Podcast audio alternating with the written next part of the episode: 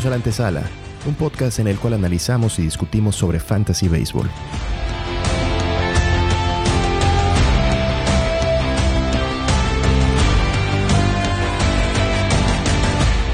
Pues bienvenidos nuevamente a un episodio de La Antesala.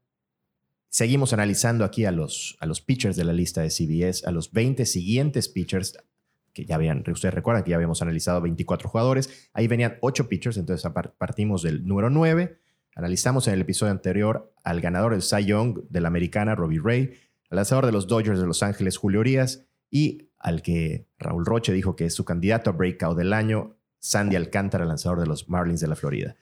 Continuamos con nuestra lista ahora con Lucas Yolito, lanzador de los Chicago White Sox. Lucas Yolito. A Lucas Yolito le pegan fuerte y le pegan seguido. Tiene una mezcla de lo que podríamos llamar, y perdón la comparación, pero yo lo veo como más bien como una crónica de una muerte anunciada para 2022. Me preocupa muchísimo sus batazos largos, me preocupa muchísimo sus total bases y tiene una tendencia ascendente en la máxima exit velocity y el launch angle, muy preocupante. Está en el peor 5% de la liga y combinado con el que o sea, hablando, hablando de, que estar en el 5% peor de la liga para un ranking tan alto como el que tiene, algo puede salir mal ahí. Eh, recordemos, eh, eh, hay una estadística avanzada del FIP, la FIP. Recordemos que los lanzadores no tienen mucho control sobre las bolas este, puestas, puestas en, juego, entonces pues se, se le carga mucha responsabilidad a las defensivas. Pero los lanzadores, para explicar un poquito la FIP, ¿no? O el FIP, los lanzadores se les analiza mejor quitando lo que sí, mejor dicho, dejando lo que sí controlan, son los ponches, las bases por bolas y los cuadrangulares. Entonces, Lucas Yolito tuvo un FIP, ¿cómo se llama? En el, en el 2021, muchísimo más alto que su efectividad. Quiere decir que tuvo muchísima suerte de su defensiva la, la, la efectividad que tuvo Yolito en el 2021 fue de 3.53 y su fit fue de 3.79. Eh, para mí, en un lanzador de élite, 3.79. Eh, voy a quitar, ya no, estamos en el, rango de los lanzadores de élite, estamos en la segunda camada, pero todavía en lanzadores que están rankeados altos. 3.79 de FIP, un LOB de 77.5, o sea, eh, no, bueno, decente. Ha, sido un lanzador de que en su carrera ha tenido 72.5. Este año lo mejoró, dejó más hombres en base, cosa que le convino. Es un lanzador que poncha, tuvo 201 ponches, un whip de 1.1, un lanzador que entregó 52 bases por bolas, 27 home runs en contra. ¿Qué, qué no me gusta de Lucas Yolito? Eh, está teniendo un, tema ascendente, como lo dije hace un rato, muy preocupante. Vamos a empezar con 2016. Vamos a hablar del ángulo de salida.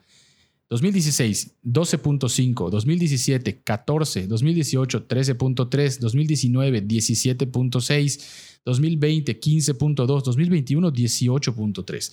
El ángulo de salida que está permitiendo Yolito promedio es elevadísimo, grandísimo, y esto solamente se puede traducir en batazos largos. Tuvo 31 batazos para Barrel en el año, si bien no es de los tops, estuvo bastante bien y bastante bien respecto a que fueron muchos y 27 de esos batazos para Barrel se fueron para home run. Entonces, le pegan mucho, le pegan seguido. Ah, Yolito empezó muy bien de la temporada, de pronto se cayó bastante y terminó casi desastroso. Eh, la, ¿cómo se llama? La, la, sí, es cierto, tiene una edad en la que está en prime, o sea, está en los 27 años, es un lanzador pues, regularmente saludable. Eh, tuvo una mejoría en su efectividad y la ha tenido, sí, pero es un lanzador que de, de carrera tiene 4.19 de efectividad. Y algo que me llamó la atención de Lucas Yolito es que la proyección, claro, esto es una proyección de una, de una página, no es la oficial, porque no hay una oficial. Tú puedes hacer tus conclusiones, pero me llamó muchísimo la atención que le están proyectando una efectividad de 4, así, 4 de efectividad para el próximo año, 30 jonrones en contra. Los ponches siempre van a estar allá, eh, pero ¿De verdad Lucas Yolito debería, está tan bien rankeado por méritos propios o por nombre nada más? Hablamos en el, capítulo, en el capítulo anterior de Alcántara. No se parece nada a lo que los periféricos ni las estadísticas avanzadas de Alcántara con Yolito. Entonces, ¿qué, ¿cómo lo ven ustedes? ¿Yolito está bien ahí? ¿Está más, ¿Debería estar más abajo? ¿Es pura fachada? ¿Qué piensan? Pues mira, lo que dijiste hace ratito, Yolito es nombre. O sea, sí es un jugador que venía con muchísimo hype que nos encantaba a todos. Me acuerdo que Aleix lo, ha tenido como uno o dos años. Aleix es un integrante de nuestra liga. Y siempre me decía. Es que llega a cinco puntos en una entrada y de repente le empiezan a pegar y me lo desbaratan. Es un jugador temperamental, que eso en un pitcher no, no ayuda mucho. Y tiene otro tema igual muy importante. Como dijo David, o sea, su ángulo de salida es brutal, pero además los batazos de línea tuvo el 24.5% de, de batazos de, los que le pegaban, 24.5 fueron de línea. Solo Woodruff tuvo más alto de todos los que están en, en ¿cómo se llama? En la... Bueno, los que califican en, en, en, en Fangraphs. Pero con la diferencia de que Woodruff tiene un, un, un ground ball de 33.20, perdón, 41.5. Y Yolito tiene 33.2 de ground ball. O sea, allá está la diferencia porque uno es mucho mejor que el otro, ¿no? ¿Qué más se puede decir de, Yolito? Es un jugador que siempre tiene hype, que en tu liga seguramente se va a ir alto. Yo, yo, te, yo te recomendaría pasar. Sí va a ponchar, siempre ha ponchado, pero lo que dijo David, su ángulo de salida y su porcentaje de, de batados de línea, me dicen que le van a pegar y le van a estar pegando siempre y vas a pasar muy malos ratos con él este, de, en tu equipo. Lucas Yolito me parece que puede ser un buen segundo abridor, pero sí creo que, veremos a pitchers más adelante, que al menos yo los escogería antes que a Lucas Yolito. Vámonos con el siguiente lanzador de la lista, que es Kevin Gaussman, la nueva contratación de los Azulejos de Toronto, que viene a ocupar el lugar que dejó Roy Ray, que se fue a los Marineros de Seattle. Y eh, Gaussman, que viene de una temporada, pues, maravillosa, diría yo, con los, con los gigantes de San Francisco. ¿Qué tienen los gigantes de San Francisco, David, que, que reviven a todos los muertos? Son como el Necaxa de los 90 en el fútbol mexicano. Tienen, mística. Eh, fue, un año. Tienen mística. Tienen, mística. Es, es, es, uniforme el, jersey de los gigantes de San Francisco para grabar el podcast, ¿verdad? Siempre. Siempre está así. Siempre me verán así. Kevin Gaussman, entonces, como les decíamos, llega a los, a los azulejos de Toronto cosa que definitivamente no le conviene por, por, el estadio, por el parque. por, la, por la, división. Por la división. El, cambio es, eh, sí, diría que es brutal de pasar desde San Francisco a Toronto. Tuvo un caso similar al de Robbie Ray en cuanto a la efectividad de carreras limpias y a la efectividad esperada. Eh, tuvo una efectividad de 2.81 cuando se esperaba que tuviera de 3.55. Son números casi idénticos a los de, Robbie Ray, eh, pero el, sentido del, del movimiento que hicieron cada uno fue contrario. ¿no? Ray mejora para yendo a Seattle y el caso de Gaussman eh, empeora ocupando el lugar de Ray en Toronto. Eh, poncha 10.64 por cada nueve entradas. está bien. Tiene una base por bola de 2.34. No es élite, pero igual es tolerable abanica el 31.3% de las veces a sus oponentes. Y lo que tiene bueno Kevin Gaussman es que casi no le pegan home runs, .94 de, de, de, palos por cada nueve entradas. Muy buenos, lanzó 192 entradas con 20 salidas de calidad. Son números muy parecidos a los que veíamos hace rato del, del, pitcher al que va a reemplazar, ¿no? Robbie Ray. Eh, hay una cosa que me llamó la atención de Kevin Gaussman, es que no tuvo un, buen cierre. Fue un pitcher en los primeros tres meses y fue otro pitcher en los segundos tres meses de la temporada. Y pues, lo podemos, si quieren, dividir entre previo al juego de estrellas y eh, post eh, All-Star. Antes del juego de estrellas tuvo 1.73 de efectividad y .82 de whip. Después del juego de estrellas tuvo 4.42 de efectividad y 1.37 de whip. Entonces vino un declive importante, a pesar de que sus números en general son bastante buenos, pero sí vino un declive importante y no sé ustedes qué piensen, pero esos pitchers que tienen dos caras a lo largo de la temporada, siempre va a haber altibajos naturalmente, pero hay unos con los que pues una, una, una constancia en sus actuaciones mucho más importante que la que demostró Kevin Gaussman. A mí esos pitchers me, no lo sé. Yo de una vez digo que yo no compraría a Kevin Gaussman eh, en este punto para la próxima temporada. Me estoy equivocando, Raúl Rocha, estoy cometiendo un gran error al no hacerlo. No, bueno, para mí no. y no había visto lo de dividir el, el, whip en, en la primera parte y la segunda. Si ustedes checan el whip histórico, yo lo que había puesto acá, su histórico había sido entre 1.30 y 1.40. Este fue el primer año que tenía 1.04. Y a mí se me hizo como que dije, guay, estuvo muy, muy fuerte el cambio. Pero si es además, como me dices tú, que fue la mitad de la temporada, o sea, estuvo tres meses que fue otro Kevin Gaussman y luego regresados al anterior, olvídate, mm, no, no, no está ni en mi radar ya, ya Kevin Gaussman, ¿no? Este, lo que sí ha estado muy bien y que ha mejorado cada año ha sido su K 9. O sea, lleva tres años con un buen K 9. Siempre fue un pitcher controlado, pero pues, ese, ese tema del whip y esa división que no sabía, olvídate, yo, yo, yo, yo pasaría con él, ¿no? Me, me gusta su, su porcentaje de ground ball, que es 41.9, está bien, pero tampoco es elite. La verdad es que pa- después de lo que dijiste, pa- paso, paso totalmente de él. Es un pitcher que históricamente tiene un BABIP de 307. En el 2021 tuvo 274. O sea, va a subir. Va a subir y se va a pegar más a los 300. Y más Y en en Toronto. No es lo mismo un BABIP en San Francisco que un BABIP en Toronto. O sea, esto va a traducirse en precisamente, creo, poquito más de palos, por no decir bastante, bastantes más, por el estadio tal vez. Eh, y sí, definitivamente Kevin Gaussman es- fue su breakout year pero vino a los 30 años, otra cosa. Kevin, Kevin Gaussman, hoy que estamos hablando, ya tiene 31 años. Es un lanzador que si su primer año bueno, buenísimo, hay que, como comenzaste la plática, fue a sus 30 años, ¿qué tanto le creemos si fue... Y sobre todo que fueron tres meses. O sea, lo que dijo él, o Sí, sea, sí, sí. esa división, eso dividir el, el, el jugador en dos partes. Cierto. Después fue el Kevin Gaussman que veíamos en Baltimore siempre. Sí, O sea, entonces, pues, no, no, no, no. no. está ahí por lo del 2021 y nada más, me parece. Yo creo que muy bueno, mal mejor dicho, por ya. tres meses de 2021. Por tres meses del 2021. Bueno, pues continuamos con el siguiente pitcher en la lista. Ahora nos vamos a la división este de la Liga Nacional. Aaron Nola de los Phillies de Filadelfia. Aaron Nola. Aquí me, pasó mi amigo el Toloc que no podía acompañarnos. Este, pues el análisis, ¿no? ¿Qué vi de Aaron Nola? Eh, sí es un pitcher que a mí me gustaba mucho. Siempre, siempre, siempre lo- le había echado el ojo, pero tuvo un pésimo año. Entonces, lo mismo, empecé a analizar por qué tuvo un pésimo año Aaron Nola. Primero que nada, tuvo un LUV de, 60 y- de 66.8, el más bajo de la liga.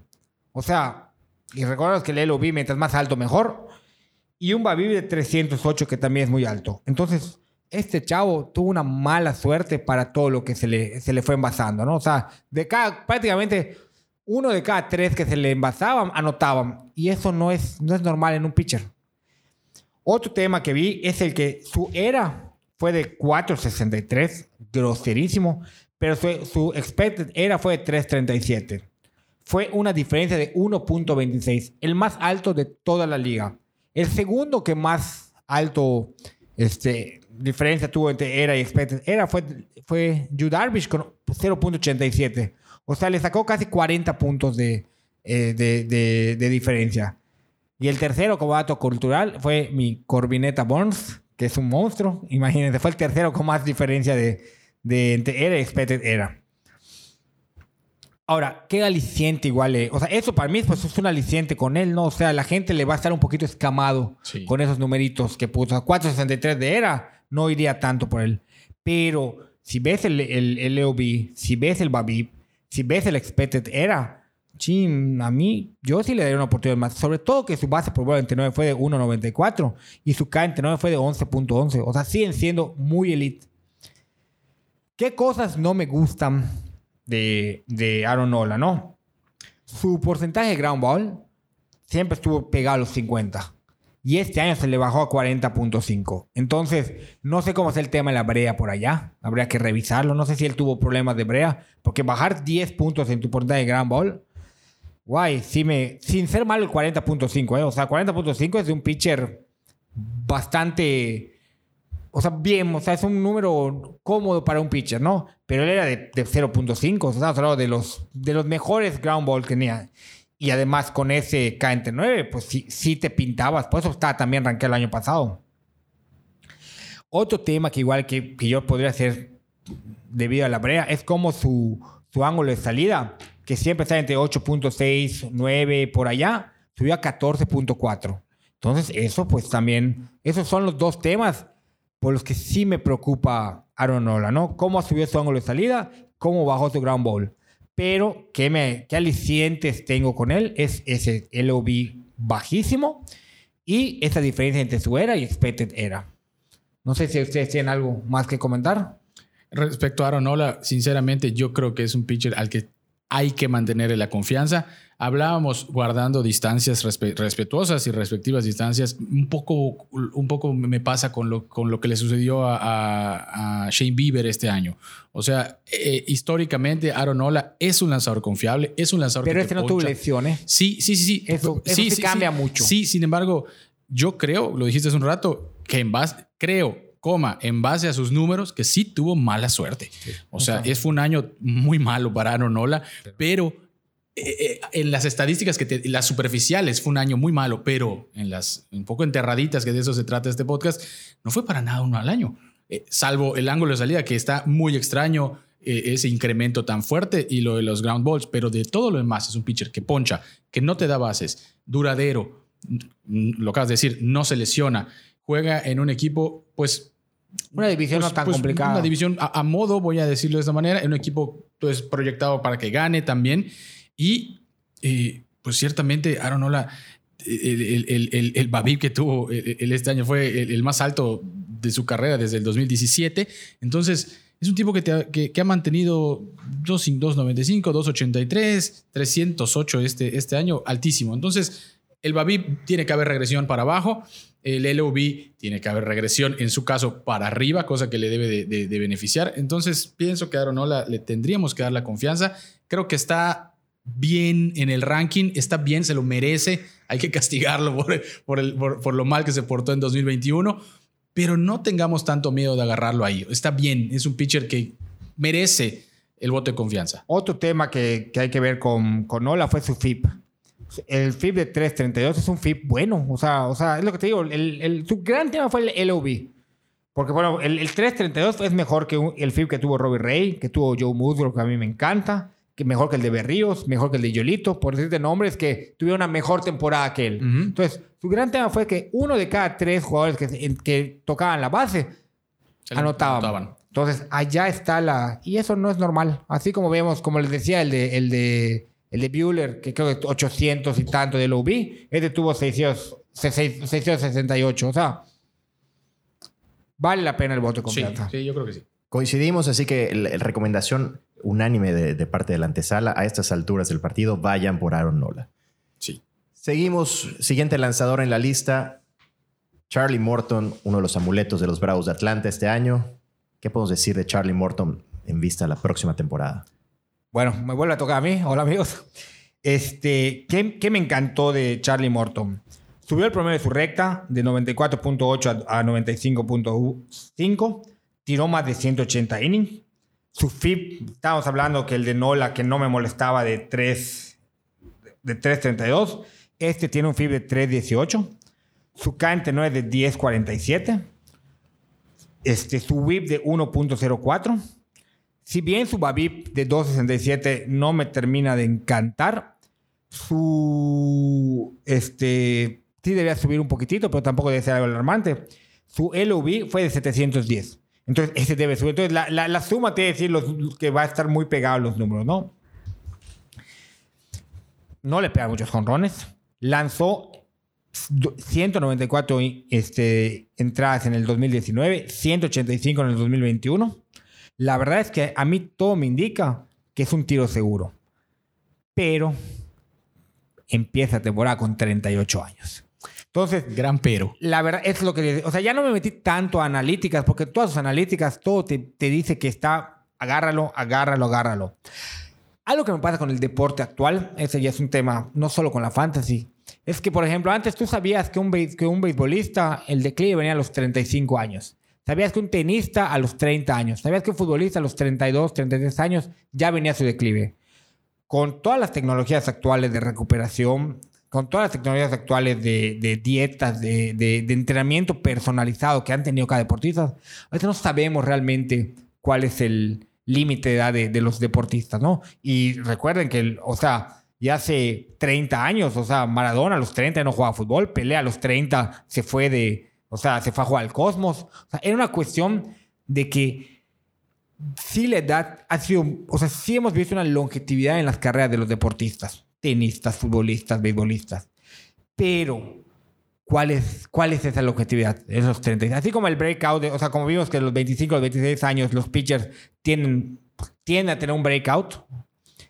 ¿Cuándo va a ser el momento en que el pitcher se te cae? Porque el problema es que con Morton, como le pasó a, a, a Green que el año pasado, que se cayó, se fue para el piso, es cuando viene la, la- cuando es por edad la, la ¿cómo se llama? La resbaladilla, está muy empinada. Y sí, sí te termina pegando mucho. Entonces, yo mi recomendación es con Morton, déjalo pasar. 37, 38 años para el próximo año, que le estalle la papa caliente a otro. Sí, cierto, nada me indica que no. O sea, por- empezar con el mejor.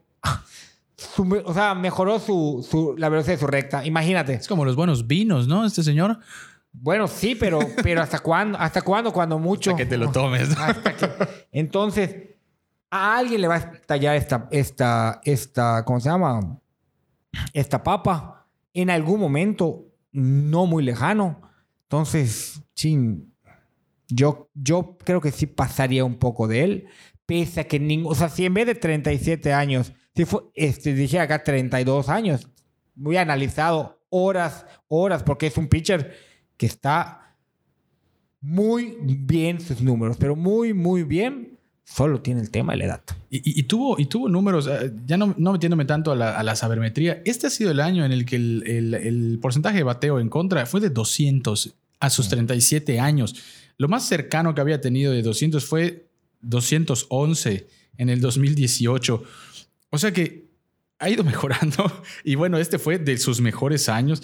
Eh, eh, sí, coincido contigo. El, el, el Babip va a subir definitivamente. Lo tuvo en 267 contra un 304 de carrera. Claro. Eh, no sé, en el mejor o en el peor de los escenarios subiría a 300, cosa que va a ser significativa. Entonces, también creo que me pesa muchísimo el factor edad, igual a mí, y que tiene estadísticas, eh, ahí sí ya un poco avanzadas, del Babib y Yellow Bee, que, ay, que, que creo que, que creo que los va a subir y eso nos lo hará un pitcher mucho más terrenal y mortal de lo que en números aparenta tener, ¿no? Y sí creo que está un poco alto en el ranking. O sea, el- la única razón por la que está alto para mí es la edad, ¿eh? Porque ve su FIP de 3.18, está excelente. Su expected era 3.32 contra 3.34, o sea, está muy bien. Su velocidad 95.5. El tema es la edad. O sea, es el único contra que le veo que a mí, en lo personal, me daría mucho miedo agarrar en esta ronda. Segunda recomendación unánime, estamos de acuerdo. Eh, es es- es un, un factor, pero me parece un factor muy importante. Muy importante. Pero- Porque siempre dices, este es el año el que no, este es el... A lo mejor y aguanto un año más, pero el riesgo no vale la pena, me parece, a estas alturas. Ah, En esta, o sea, hay, hay, hay pitchers a- que vienen después que me darían un poquito más de seguridad antes que él, ¿no? Morton- Aunque creo que sí iría primero por, por Morton antes que por Robbie Ray, ¿eh? O sea, y Yo- probablemente que por Yolito antes iría por, Mort, que por Morton que por, por Le que lleva por Yolito. 10 años a Lucas Yolito. Ese es el tema. Pero bueno, con tú decías los números de Yolito que tú me acabas de leer, a Sí, mí ¿no? me, me alejaron un poquito más de Sí, él. sí, sí, totalmente. Entonces, Raúl, David, muchas gracias. Muchas gracias por su análisis. Muchas gracias. Gracias, Diego. Nos vemos al siguiente.